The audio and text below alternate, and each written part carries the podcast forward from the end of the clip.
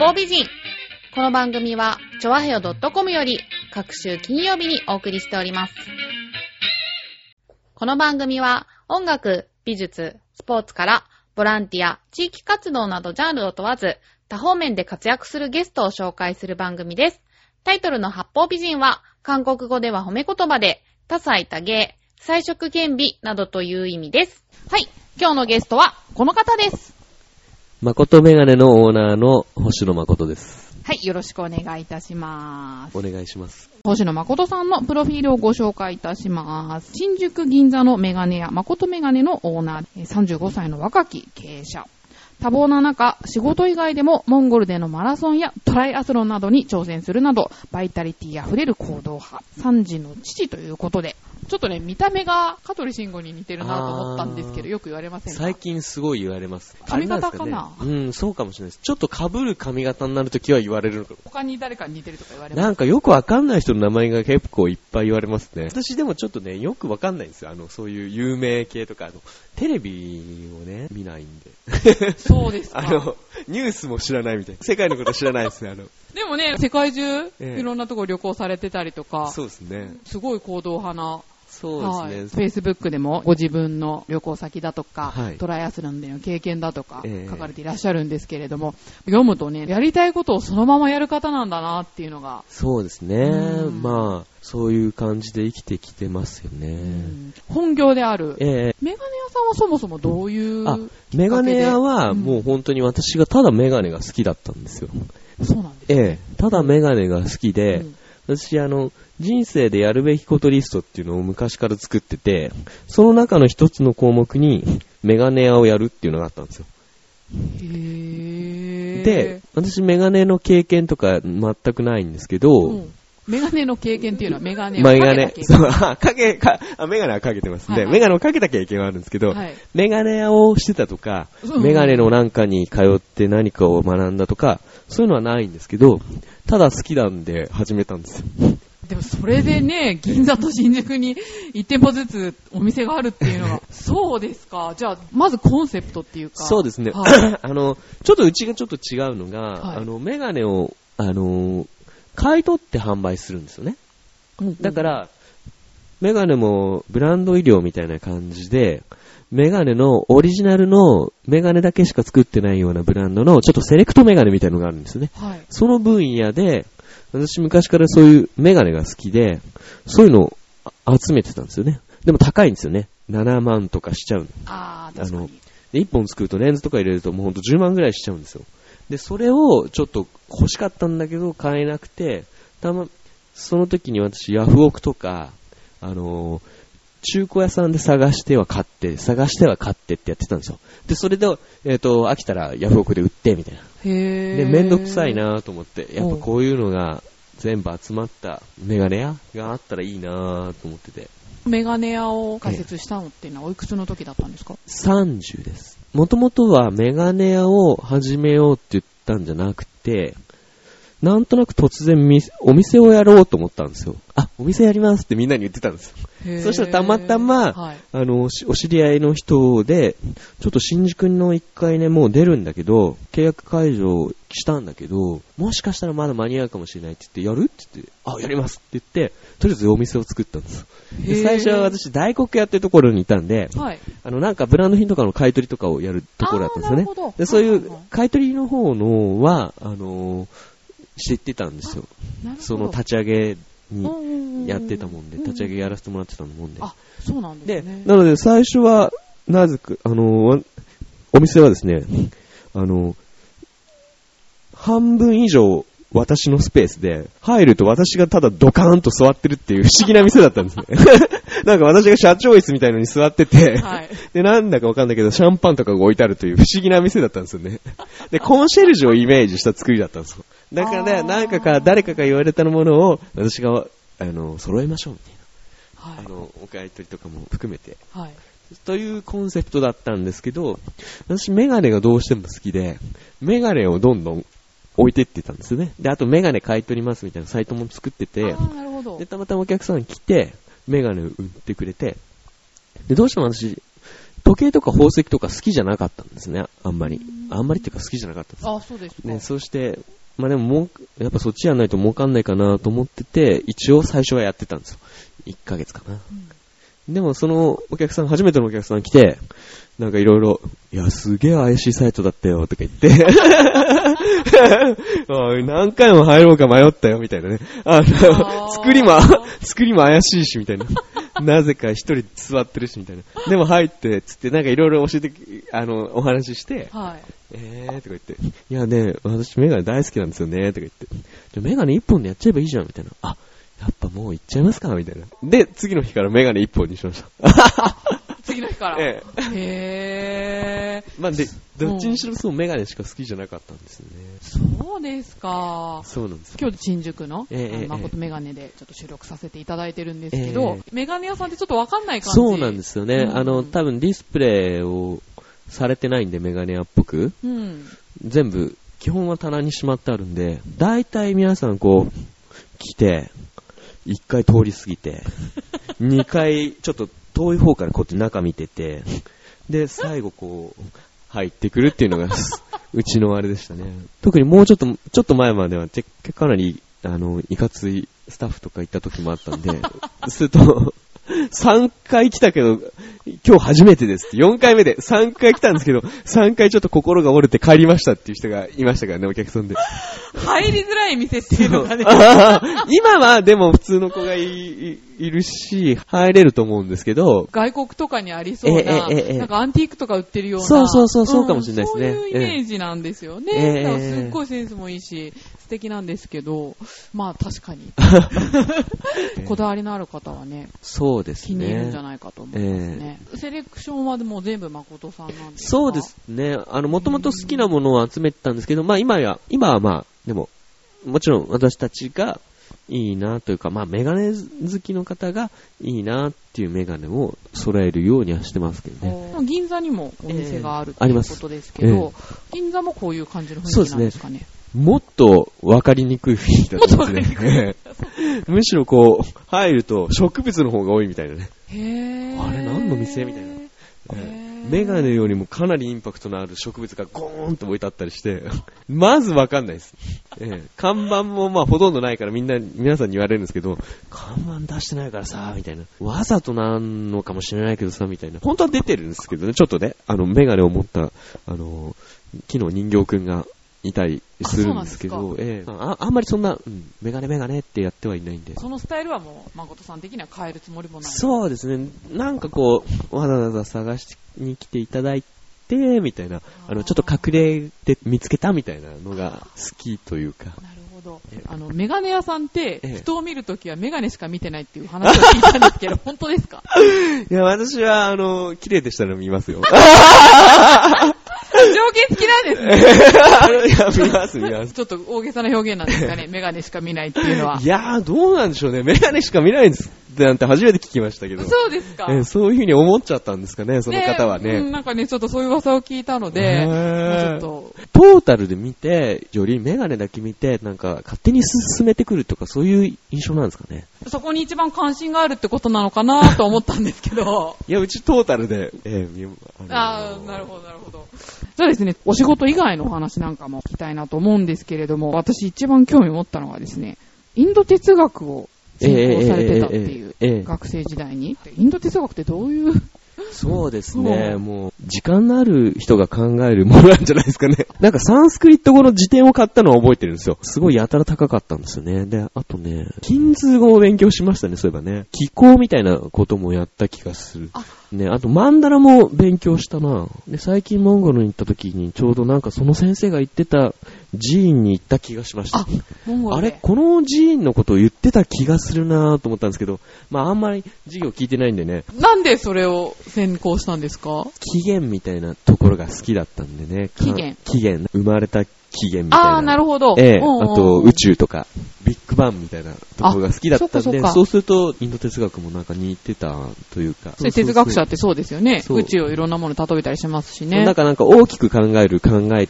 っっていうか、そういうの好きだったんですね。学生時代、ホーキング 博士のあ、そうなん書物がそうなんです。ホーキング博士の本とか、まあ全くわかんないですけど、あとニュートンっていう雑誌とか、そういうものが好きで、そうですね。選んだ道え、そうですね。なんか、どちらかというとそうそう、もともと感性で生きるみたいな、そっち系が好きなんで、全く小学とか、法律とか、考えもしないです。簿記をやれって言われてますけどね。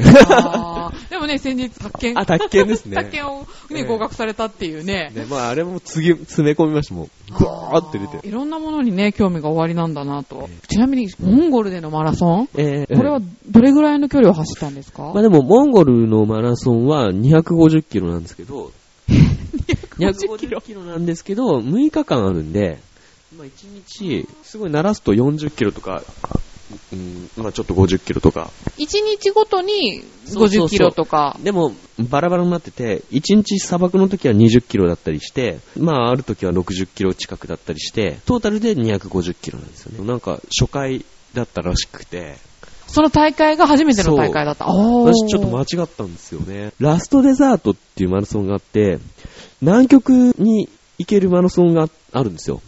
なんか、3個の砂漠マラソンをクリアすると、うん南極でマラソンするっていう権利があるんですよね。そういうのがあって、なんか、ゲームみたいな。はい。そこの中でゴビ砂漠と、なんだっけな、えーサハラと、もう一つなんか南米の砂漠のマラソンをクリアすると、南極マラソンに行けるんですよね。で、私はそれに出ようと思って、まずゴビ砂漠だと思って、ゴビ砂漠マラソンで Google でググったら、そこが出てきたんですよね。ポーンとエントリーしてすぐ。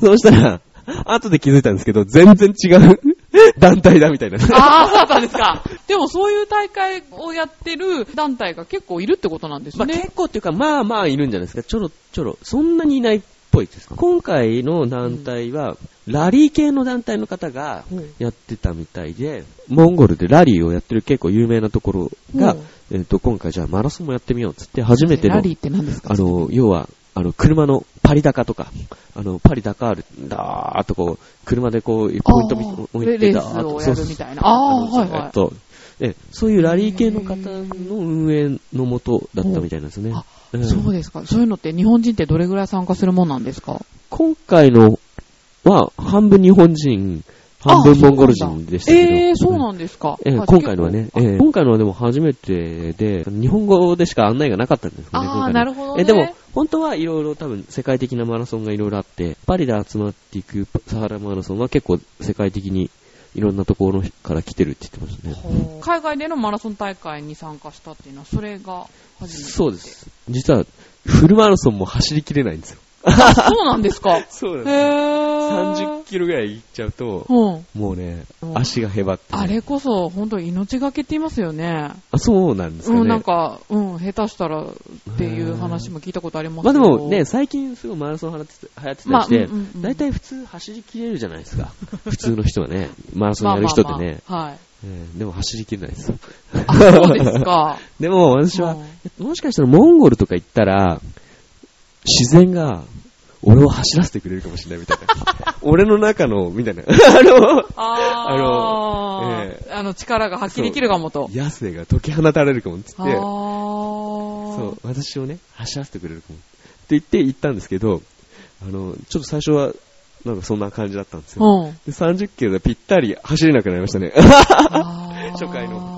でもどういう感じになるんですか？ちょっと私そこまで挑戦すらしたことないんでわかんないんですけど、30キロ地点でもう足が動かなくなるとかそういう感じ。そうですね。だから、練習してたら動くんでしょうけど、練習とか一切してないんですよね。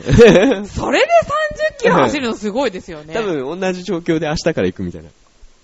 あ、そうですか。ええ危ないですよ。いやでも、でもなんかがね、走らせてくれるだろうと思ったんですよ。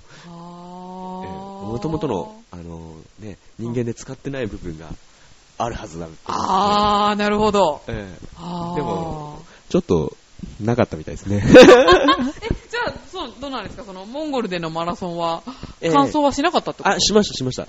結構ね、やっぱモンゴルでやるだけあってね、うんみんな暖かく、制限時間が緩いんですよ。せっかくモンゴルまで来てるから。なるほどねもうだから、気合さえあれば最後まで待ってるよぐらいな、すごい長い制限時間になってて、前に進む意思さえあれば、俺たちはお前を待ってるぐらいな。へー。だから普通の人がね、結構5、4 4時間とかで行くところを、歩きなんで8時間ぐらいかかるんですよ、逆に。すっげえ長い、すごい長いです。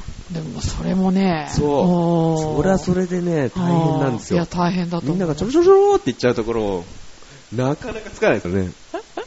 うんずーっとね、もう、そこで、初日で、ちょっと、あ、まずいなと思って。うん。すぐ歩きに変えて、うん、持たないんでね。あなたはずーっと歩いてますね。はあ。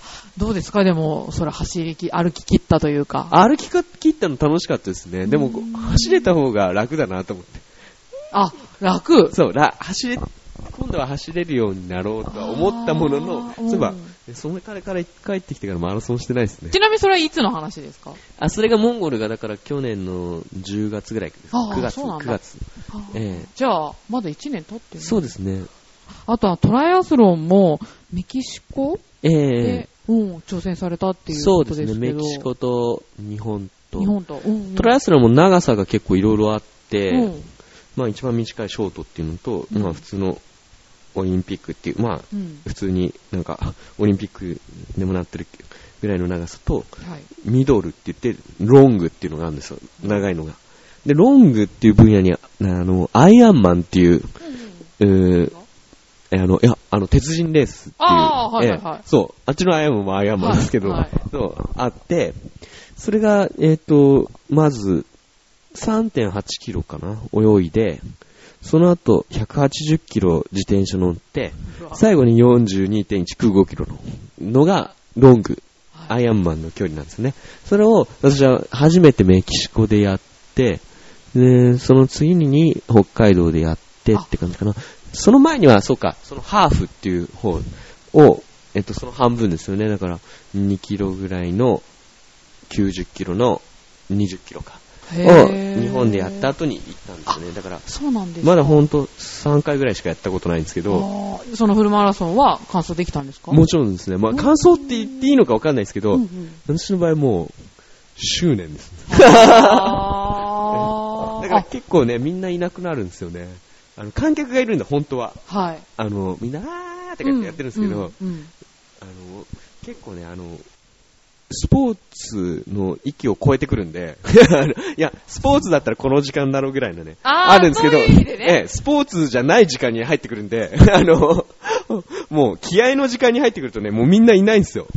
あー、お疲れみたいな、飲み行こっかみたいな感じの中を、黙々と夜ね、あもうみ、みんなに忘れられた中、あの、走、歩いていくわけですよ。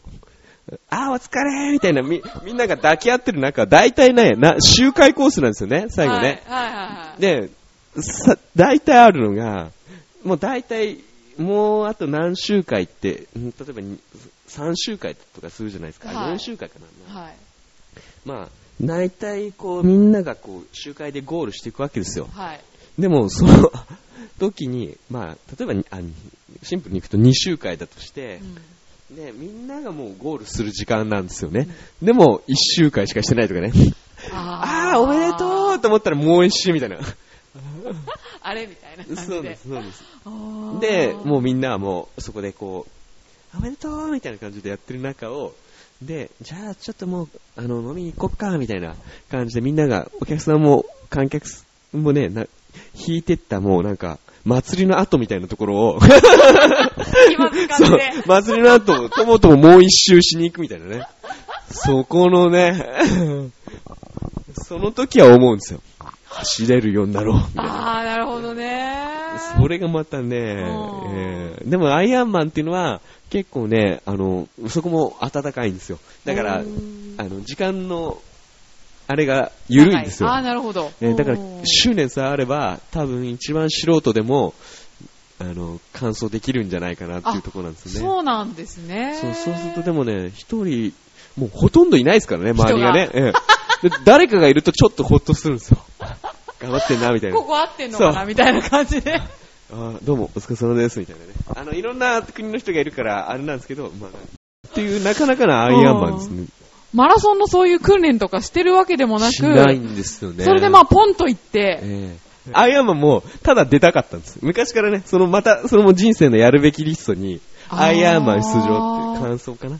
自分のやりたいことを果たしていった中で、手応えというか、どういうふうに？そうですね。ね、うん私なんていうかね、うんやりたいことはいっぱいあるんですけど、はいで、まあでも、とりあえずやってみるんですよね。うんで、あ、これ好きじゃんと思ったら続ける。今でも続いてるものってあるんですか？今のところメガネ屋？例えばそのトライアスロンだったりマラソンだったり、ええまたなんか他のね、興味持てるものがあれば挑戦はしたいなっていうのが。そうですね。あの、トライアスロンも、水泳はまだやってますし、トライアスロンスクールみたいなのが近くでやってて、朝6時40分かな週2で。えー、すごい。でも今日は寝坊しました。そういうのも朝活っていうのかなああ、そうかもしれないですね。ねえ。でも水泳はいいですね。始めてから健康になりました？いやー、眠くなりましたね。体力使えますもんねですねそんなやりたいことリストの中の一つに、エベレストに登るというのが、ええー、そうなんですよ。エベレストに登るっていうのね、昔からなんかあって、イメージがあったんですよね。うん頂上で星空みたいなね。頂上で星空を見たいから。わかんないですよ。ただ、とにかくエベレストに登りたいんですよ。ですよね。そうですか。ええ理由は別にないんですけど、でもいや、あと登りたいし、登んなきゃいけないんですよ、私としては。ええそれはなんか、誰かと約束したといや、か、誰とも約束しないんですけど、私はなんか登んなきゃいけないんですよ。あ、そういう使命を感じるんですね。ええとりあえずエベレスト登っとけと。ええで、頂上行けと。ちなみに登山の経験が、全くないですね。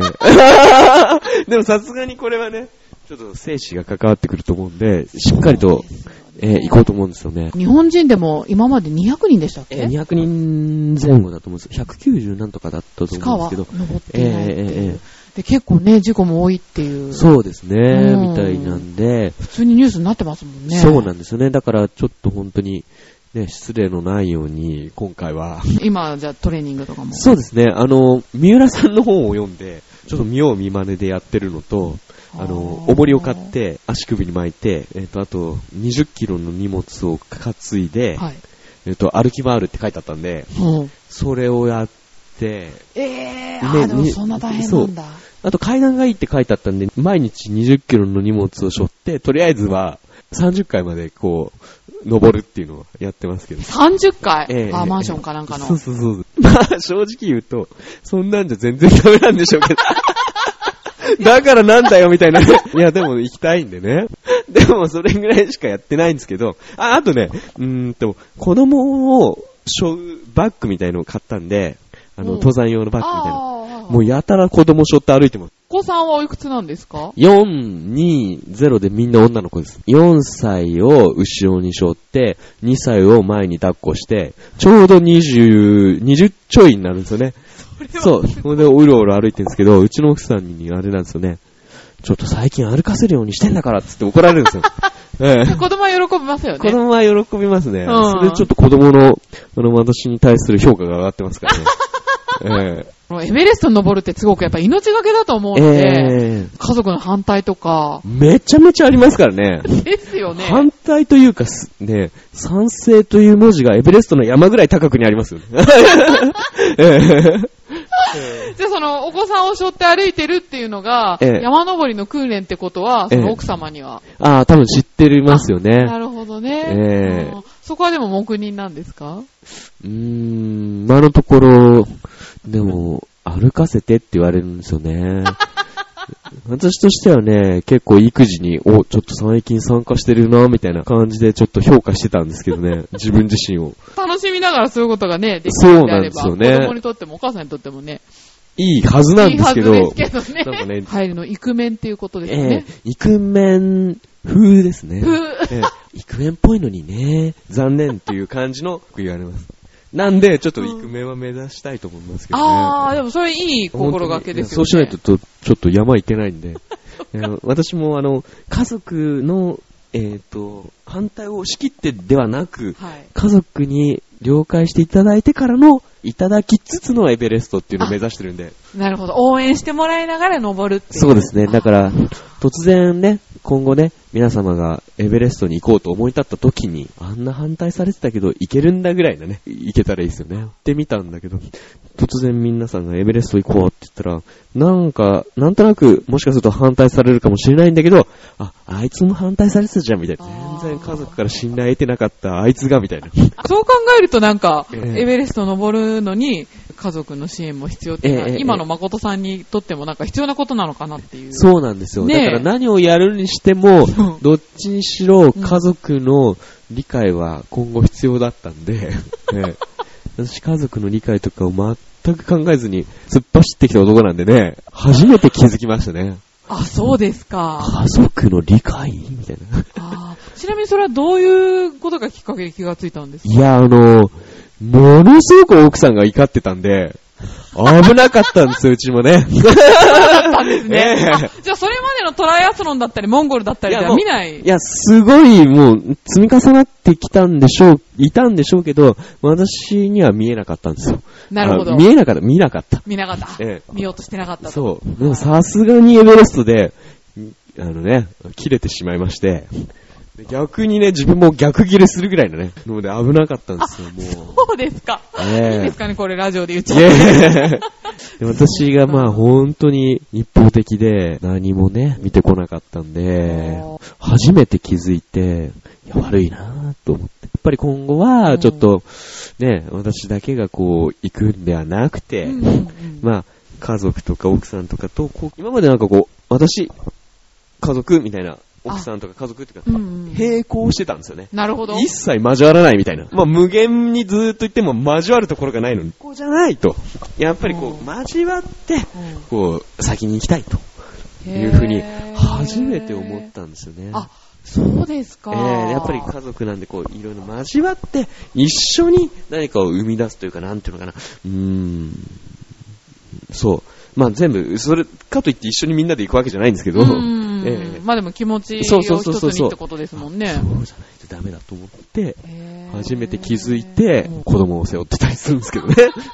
なんか意味があるんですね、じゃあ。そうね、多分このエベレストっていうのをやってなかったら、ちょろちょろなんていうのかな、中途半端な、要は南極行ったりとかしてたら、多分、知らねえよ、みたいなね、感じで危なかったですね、家庭が。大きな目標を掲げるって結構、ええええええ危ないとこでして、もう、それまでって、例えばそのモンゴルとかも、もうお一人で行かれたってことですか？そうです。海外ええ行かれるの趣味だとおっしゃってましたけど、そういうのもお一人で？そうです。一人の旅が好きでね。そうなんですか？そうなんですよ。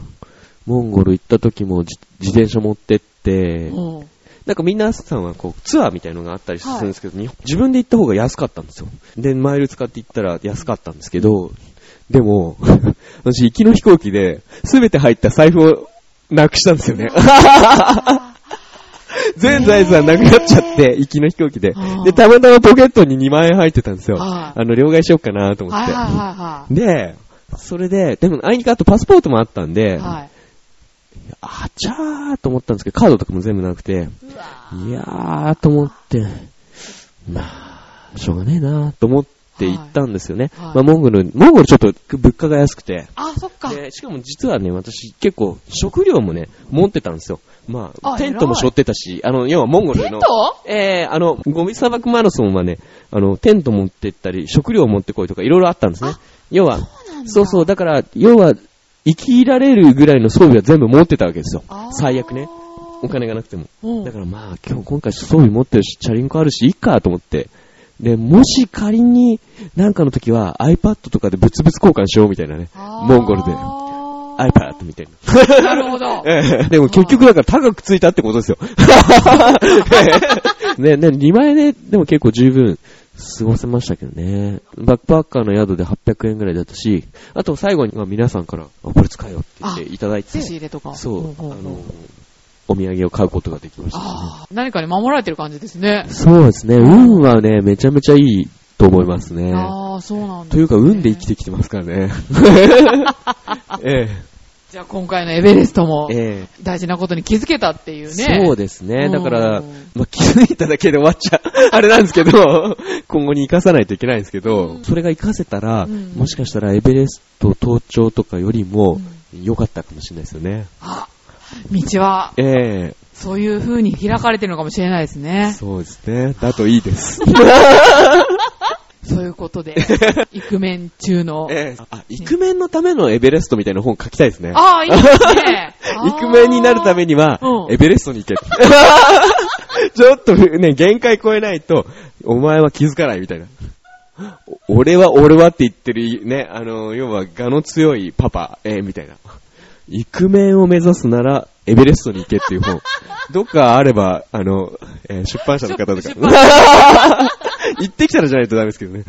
本当にね、そのエベレストに挑戦されて、ええその時の誠さんにはまたぜひね、そうですね。インタビュー、はい、ええ伺ってみたいと思いますので、よろしくお願いします。よろしくお願いします。ちなみに、いつを予定されてるんですか？えっと、そうですね。一応5年で見てるんですけど、今回はもうほうほう本当常識的に、なるほど。あ、ええちゃんと慎重に行かれる。えー今回は常識的に、で、しっかりトレーニング積んで、はい。えっ、と、生きて帰ってくるっていうのが、それが一番です。はい。はいですね。じゃあもう5年計画で、はい。ええまたね、ちょっとあの、途中の段階なんかもね、ええあの、教えていただけたらと思いますので、はい。じゃあですね、あの、誠メガネの方なんですけど、はいまあ、あの、調和表のサイトの方にもリンクしておきますので、こちらのお店も興味のある方、ぜひアクセスしていただけたらと思います。通信販売もね、えーもちろんいです。るんですよね。はい。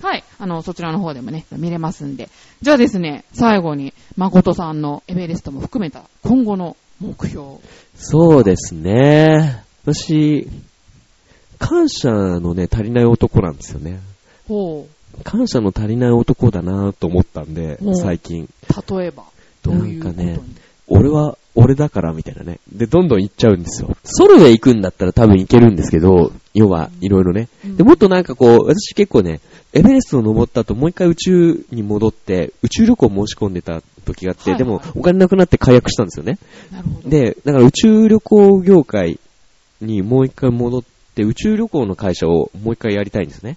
一回やってたんですけど、ああ、そうなんでで、すまだ皆さん、あの、その当時の方々はやってるんですけど、私はちょっと降りて現実に落ちてきて、うん。あの、今の誠って会社を作ったんですけど、うん。もう一回そっちにカムバックして、宇宙旅行の会社をやりたいんですよ。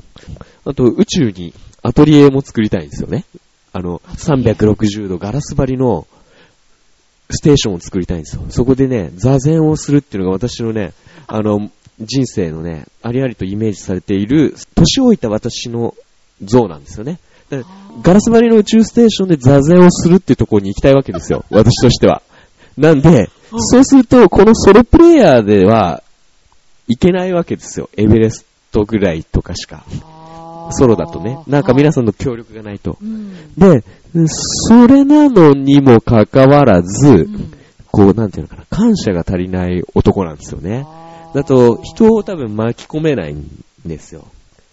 なもんで、ちょっと、あの、ここに書いてあるんですけどね。はい。あ、人々が感謝、感謝、感謝で溢れているという可能性。もうこれ、うん私できないんで、あの、いつもこうつけてるんですよ。こいこいつ何なんだみたいなね。え、これをつけながら外歩いてんですか？そうなんですよ。お前し、え、なんか宗教ですかみたいな。なんでそういう、なれるようになろうと思ってます。そういうことに気づけるっていうのも素晴らしいですよね。そうですね。あの、たまたま気づかせていただける機会があって、うんで、それで、それ、その機会があって、あと、ね、奥さんにも悪いことをししてるなーっていう機会も、いろいろね、もう全く気づかなかったんですけど、ちょっとそれは感謝ということをね、知りたいですね。すごく大事なことを教えてもらいました、なんか。いやいやいや、えー巻き込んで、やっぱ、いかないと、届かない目標というか、だと思うんで、やっぱ、西郷さんみたいな、要は、わかんないですけどね、この命、あなたに掲げましょう、みたいな方がいっぱいいて、で、私も逆に、えっ、と、相手に対して、よし、じゃあわかりました。この命掲げましょう、っていうような、関係の人がいっぱいいないと多分できないのかなーってなんかイメージとしてね。